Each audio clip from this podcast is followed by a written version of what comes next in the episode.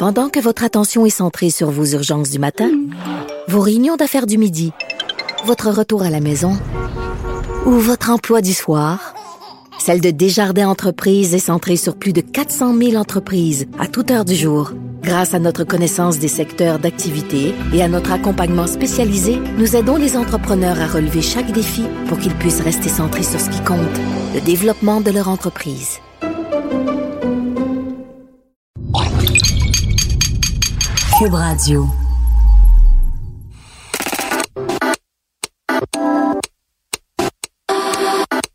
Yo, c'est Saoud. Vous êtes sur On parle d'argent, OPA pour les intimes, le podcast de Porte-Monnaie. Aujourd'hui, nous discutons des impacts économiques de l'immigration avec Guillaume Hébert, chercheur à l'Institut de recherche et d'information socio-économique, l'IRIS. Les débats sur l'immigration ravivent des passions et braquent les opinions dans des enclos idéologiques qui refusent de considérer le sujet avec calme et pragmatisme. Au-delà des idées sur les impacts sociaux et sociétaux de l'immigration, sur lesquels nous pourrons revenir, il est aussi nécessaire d'apporter des réponses quant au bien fondé de l'immigration pour l'économie. Les flux migratoires successifs amènent de nouveaux travailleurs avec leur formation et leurs compétences, mais également avec leurs lacunes et leurs difficultés. Alors que plus d'un Canadien sur cinq est né à l'étranger, certains considèrent que l'immigration est une chance pour le pays d'accueil. Au contraire, d'autres font une analyse plus négative de l'apport des nouveaux arrivants. Puisque la croissance économique, l'emploi et les profits font fonctionner nos sociétés contemporaines, quel peut être sur eux l'impact de l'immigration? On en parle avec Guillaume Hébert de l'IRIS. Salut Guillaume. Salut. Tu vas bien? Oui, ça va bien. Ok, rentrons dans notre sujet euh, dès maintenant. Par rapport aux recherches économiques, quels sont les effets de l'immigration sur l'économie? Les résultats qu'on a sont toujours partiels. Hein? Et d'ailleurs, je renchérirais sur ta mise en garde de départ. Le volet économique de l'immigration est un seul volet parmi plusieurs autres. Si on s'en tenait juste à un volet économique, ben on, on, aurait un point de vue trop étroit sur la chose et on perdrait de vue l'apport euh, social, culturel et bien bien autres euh, qui, qui, sont absolument euh, fondamentaux. Aujourd'hui, on se pense sur le volet plus économique, mais bon, c'est ça. Il faut, c'est la, la première mise en garde, je pense qu'il faut toujours faire. Donc, pour ce qui est des études, ben, on a plusieurs choses. Hein. On a toutes sortes de choses. Euh, quand on fait le bilan, il y avait euh, d'ailleurs euh, en octobre une activité qui se tenait à Montréal qui faisait le tour de la question et on, s'aperçoit qu'il y a, il y a des points de vue qui vont dans beaucoup de directions. Hein. Rarement un, seul point de vue sur les questions de immigration économie. Cela dit, euh, habituellement, le, le, point de vue va être vu, euh, va être davantage positif. Euh, va voir l'immigration habituellement comme un des ingrédients qui permet à des économies de fonctionner. Hein, un apport en termes de ressources humaines, en termes aussi d'idées, en termes de diversité, qui va habituellement être fertile pour une économie. Quand j'ai fait un peu mes recherches, j'ai contacté Vincent Geloso de l'Institut économique de Montréal et lui, idéologiquement, il est un peu à l'opposé de ce que vous êtes euh, à l'IRIS et il se trouve que sur l'immigration, vous vous retrouvez. Je vais te faire écouter ce qu'il m'avait répondu. Et la littérature économique montre que le pire, pire, pire scénario, c'est qu'il n'y a aucun effet positif. Puis si on utilise des modèles un petit peu plus sophistiqués, il y a des effets positifs. Donc, il n'y a pas d'effet négatif permanent. Il y a probablement des effets positifs petits, mais permanents pour la population. Et la plupart des, coûts qui sont soulignés, comme par exemple le crime ou d'autres choses, c'est pas vrai du tout, c'est souvent exagéré. Mais je pense que la raison pour laquelle des gens comme euh, Aliris puis moi, qui est plus libéral dans le sens classique de la chose, peuvent se recouper sur ce, dossier-là, c'est qu'il y a une question humanitaire. Même si, admettons au fin de l'argument qu'il y a des coûts pour la population locale, puis on va juste dire ça de manière, cette manière-là. Lorsque je prends un haïtien puis je l'amène au Québec, j'ai rien changé à propos de lui, j'ai pas changé ses talents, j'ai pas changé son capital humain, j'ai pas changé son éthique de travail, j'ai rien changé à son égard, mais juste parce que je l'ai matché avec des meilleures institutions qui respectent ses droits, ben il est dix fois plus riche. C'est-à-dire que l'augmentation de revenus pour le haïtien moyen en venant au Québec, c'est d'augmenter son revenu par un facteur de 10. Donc, il y a la question un peu humanitaire de qu'est-ce qui fait qu'on augmente la qualité de vie des gens.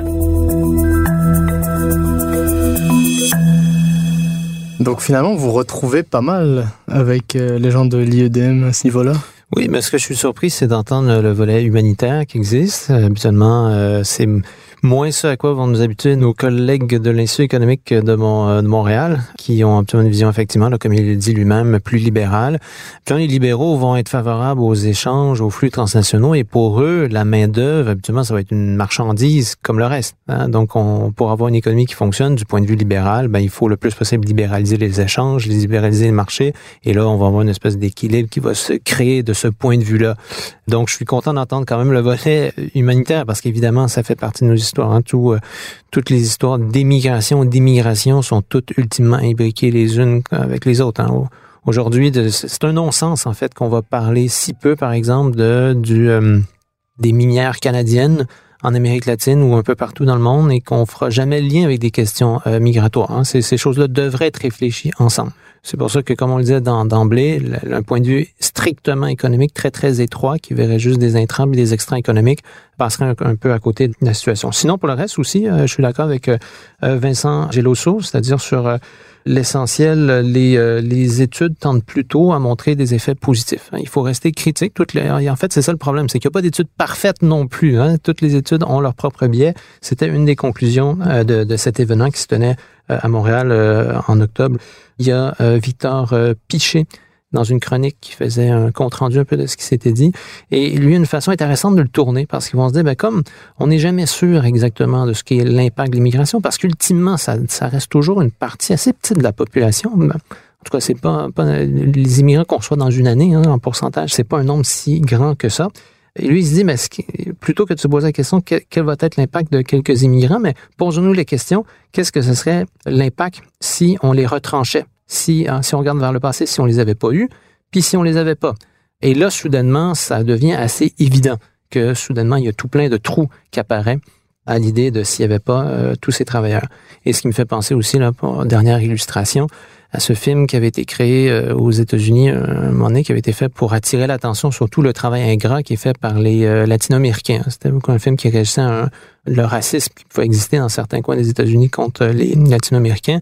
Et c'était un film où, soudainement, d'une journée à l'autre, tous les travailleurs latinos avaient disparu. Et là, on se rendait compte mm-hmm. que tout plein de personnes auxiliaires, tout plein de travailleurs manuels, tout plein de gens qui font, qui travaillent dans les fast-foods, qui ont tout plein d'emplois avaient disparu. Et là, la société devenait complètement dysfonctionnelle. On reviendra au cadre général de l'immigration, mais maintenant parlons du Québec. On revient chez nous là un peu. Au Québec, c'est quoi la situation au niveau des immigrants? On en est où? Sur à peu près 14%, c'est ça, de la population québécoise? Ouais, on est toujours un petit peu en dessous euh, du pourcentage euh, du Canada, mais on est, on est dans ces eaux-là. L'année dernière, on a reçu 52 407 immigrants. Et donc là, on va voir qu'est-ce qui va se passer là, avec les projets de, de maintenant. Disons que l'information nouvelle, pertinente et euh, assez impressionnante sur la question de l'immigration au Québec, c'est de voir l'efficacité de l'intégration économique. Déjà qu'en fait, que quand on fait des comparatifs internationaux, le Canada s'en tire plutôt bien. Il y a des gens qui ont fait l'exercice de comparer à tout plein euh, d'égards le, taux d'emploi, le taux de participation euh, à l'économie, le taux de chômage, euh, le taux de travail des contrats temporaires. Dans toutes ces catégories-là, là, très économiques, le Canada se situe dans les 10 pays qui réussissent le mieux l'intégration économique des immigrants.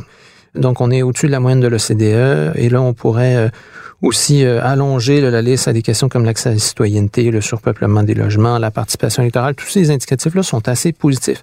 Et présentement, ce qui est surprenant, nouveau, le fait saillant des, des derniers mois même, parce que les, les données sont assez récentes, c'est de voir à quel point le Québec est en train de parvenir à intégrer beaucoup mieux d'un point de vue économique, euh, où on pourrait dire les immigrants s'intègrent mieux aussi à la société simultanément que l'Ontario. Hein. Donc l'Ontario qui a toujours été vu comme l'endroit où ben, c'est là où, effectivement qu'il y a le plus d'immigrants, ça c'est clair, en termes de nombre c'est indéniable, mais là on est passé pour 2018, donc alors que l'Ontario est à 78,5% des immigrants qui sont dans la population qui sont actifs. On a au Québec, on est à 78,9. Donc c'est sans doute la première fois que ça se voit. Donc le Québec réussit comme ça à euh, tirer son épingle du jeu. À ce point de vue-là, hein. c'est lié avec l'état de l'économie, le taux de chômage qui est tellement bas. Et, euh, et c'est un peu paradoxal de voir qu'on a un débat qui propose de limiter l'immigration à un moment où on n'a jamais comme manifestement aussi bien réussi l'intégration économique des, des immigrants. Cela dit, il faut faire l'autre comparaison aussi, c'est la comparaison avec les, euh, les natifs. Là, c'est sûr que tant au Québec qu'au Canada, les immigrants euh, sont un, un, point 10 ans derrière euh, les natifs. Donc, c'est le, taux d'emploi qui est à 86,6% pour les natifs au Québec, tandis que, je le rappelle, il est à 78,9 pour les migrants. Donc, en fait, 8 Donc, déjà, l'écart, c'est, c'est un peu rétréci. Du côté du chômage, même chose chez les natifs, il est à 4 Chez les immigrants, il est à 6,7 Il est quand même beaucoup, beaucoup plus euh, faible que ce qui pouvait être il y a 5 ans où euh, les chiffres étaient largement L'écart même est plus faible, si, si je me souviens bien. L'écart était plus grand entre les natifs et les immigrants il y a quelques années.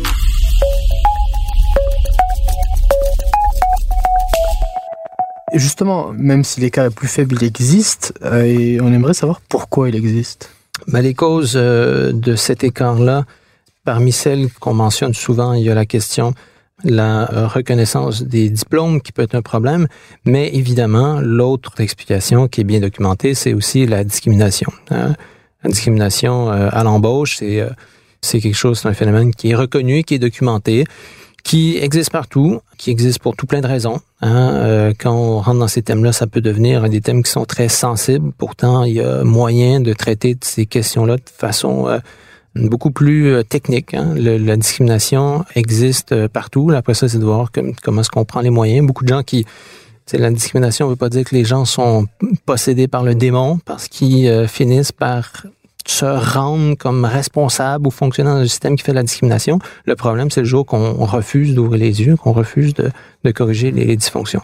J'ai dit reconnaissance de diplôme, il y a la question des ordres professionnels aussi, la reconnaissance des compétences parmi euh, ces ordres-là qui euh, nuit considérablement à l'intégration de certains, qui fait d'ailleurs que les immigrants se retrouvent là largement dans des positions surqualifiées. Hein, les, encore là, les, les pourcentages. Euh, pour illustrer la chose, c'est que si on est ingénieur et qu'on vient d'ailleurs du Québec, on n'est pas reconnu par l'ordre des ingénieurs, c'est ça? Il faut, euh, ben, tous les ordres professionnels ont leur, leur mécanisme là, pour mmh. reconnaître les diplômes. Dans certains cas, c'est plus dur que d'autres. Et il y a beaucoup de, de frustration hein, parce que les, beaucoup d'immigrants auront l'impression que on les a recrutés parce qu'ils avaient ce diplôme-là. Une fois qu'ils arrivent ici, ben on refuse de reconnaître le même diplôme. Hein. Donc d'un bout à l'autre, il y a un non-sens. Après, ça peut être des démarches qui sont coûteuses. Hein. Souvent, c'est des examens qui vont coûter cher. Ça prend du temps aussi. Euh, et il y a beaucoup, beaucoup de personnes qui vont pas passer au travers. C'est dur d'avoir des chiffres clairs là-dessus. Hein. Les, les, les ordres se défendent d'être aussi, euh, de rendre aussi difficile la reconnaissance des diplômes. Mais en même temps, c'est pas très transparent non plus comme processus, comme euh, système. Mais c'est évident qu'il y aurait encore du chemin à faire de ce côté-là. Pendant que votre attention est centrée sur cette voix qui vous parle ici, ou encore là, tout près ici, très loin là-bas, Celle de Desjardins Entreprises est centrée sur plus de 400 000 entreprises partout autour de vous. Depuis plus de 120 ans, nos équipes dédiées accompagnent les entrepreneurs d'ici à chaque étape pour qu'ils puissent rester centrés sur ce qui compte, la croissance de leur entreprise.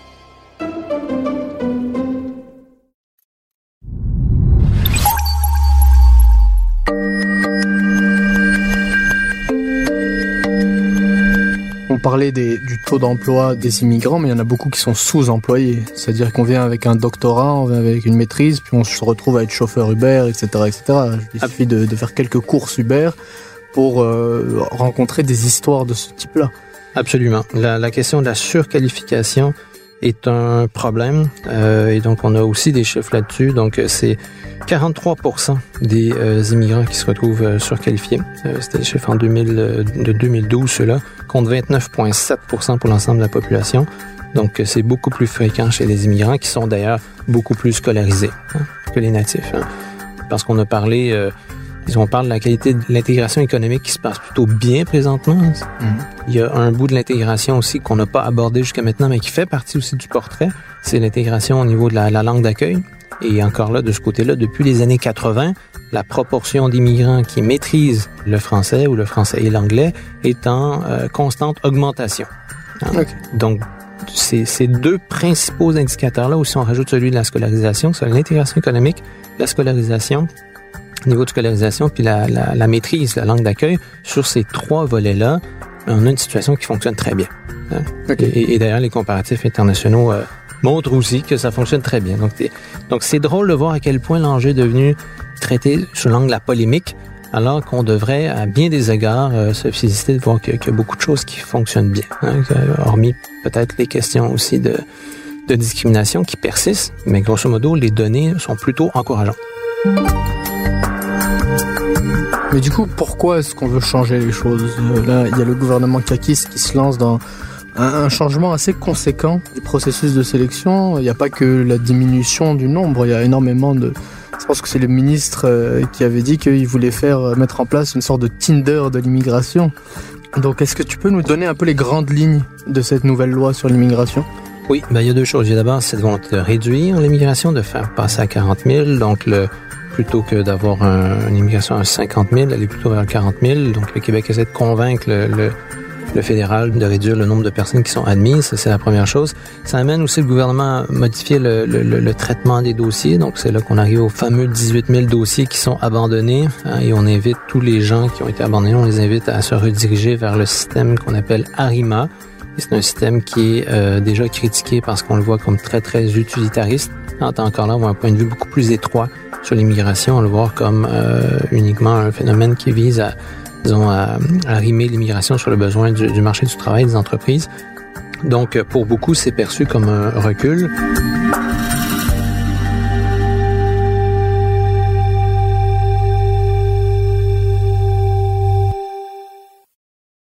Je me fais souvent l'avocat du diable. Est-ce que c'est pas normal finalement dans une situation, on a reçu euh, l'une de tes collègues récemment pour parler de la pénurie de main-d'œuvre au Québec. Il y a un problème de pénurie de main-d'œuvre au Québec.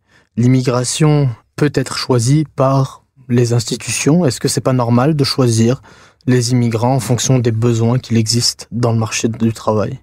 Si on a une vision très très étroite de ce que est l'immigration, ce qu'elle pourra jamais être, il y aura toujours la réconciliation familiale, il y aura toujours comme les réfugiés, il y aura toujours autre chose. Et il y aura d'autres raisons que pour des raisons économiques qui nous feront euh, choisir d'avoir des gens. Ouais, mais cette loi-là, quand on parle justement de choisir les immigrants en fonction des besoins du marché de, de l'emploi québécois, on parle de l'immigration seulement économique. On parle pas des réfugiés. Oui, c'est effectivement. Oui, c'est.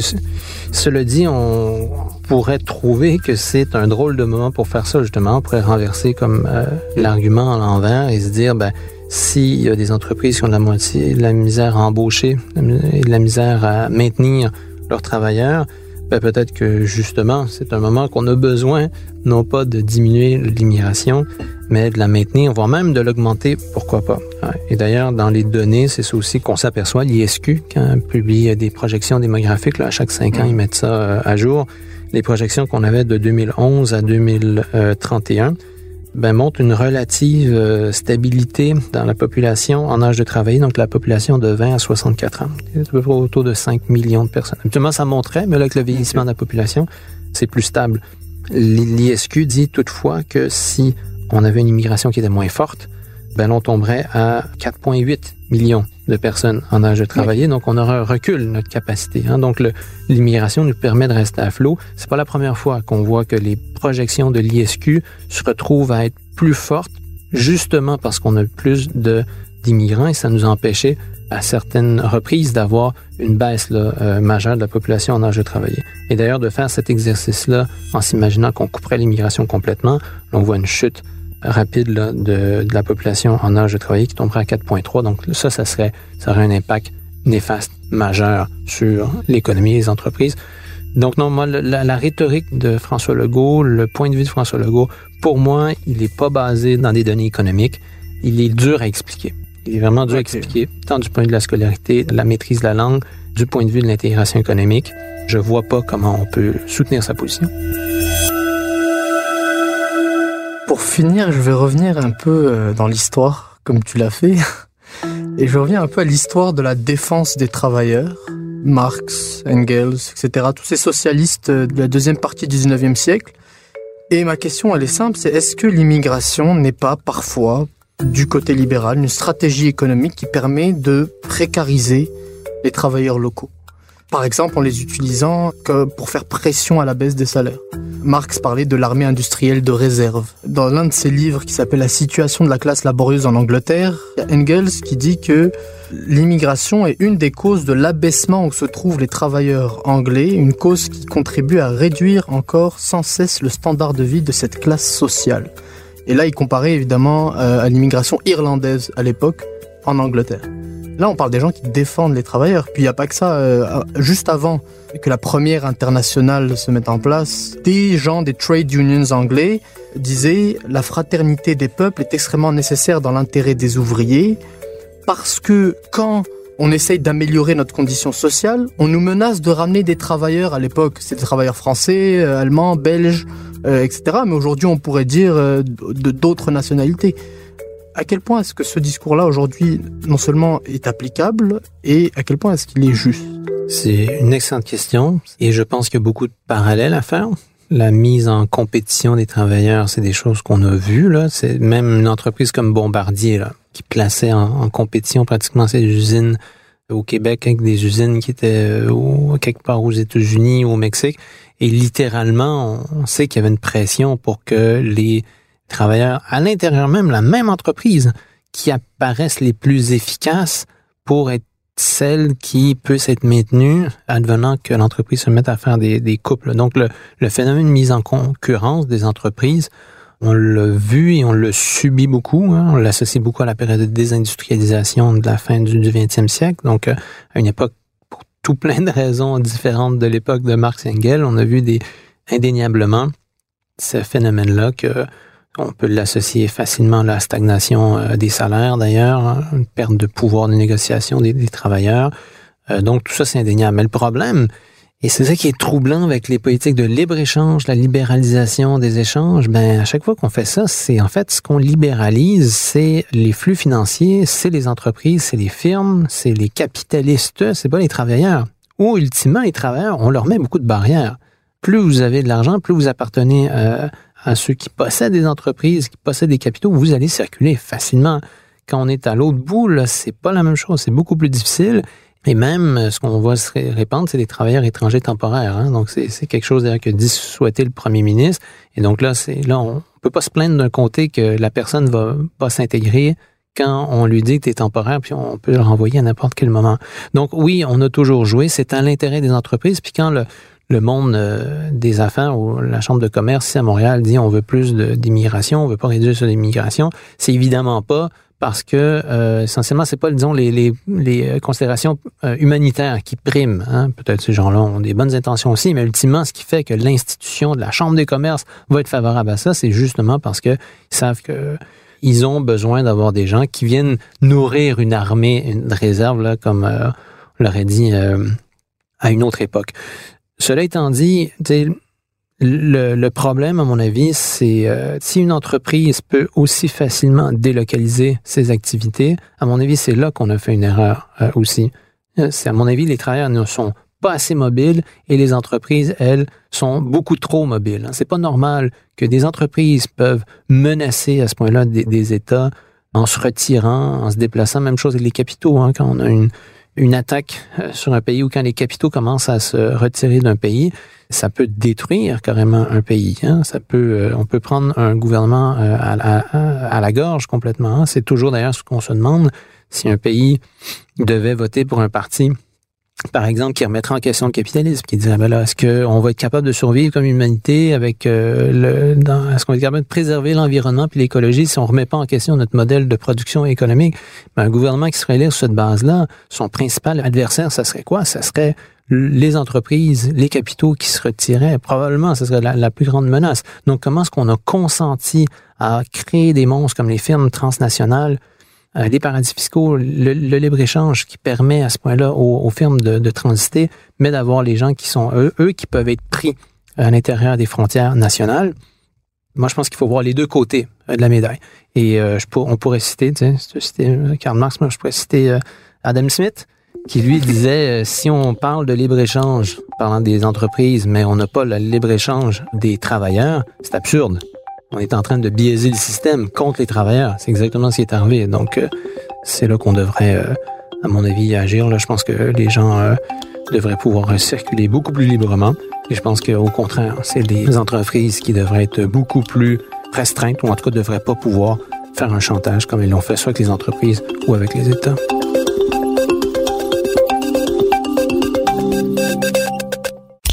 Merci Guillaume Hébert de l'Iris. Merci à Bastien Gagnon La France à la réalisation et à Philippe Seguin au montage.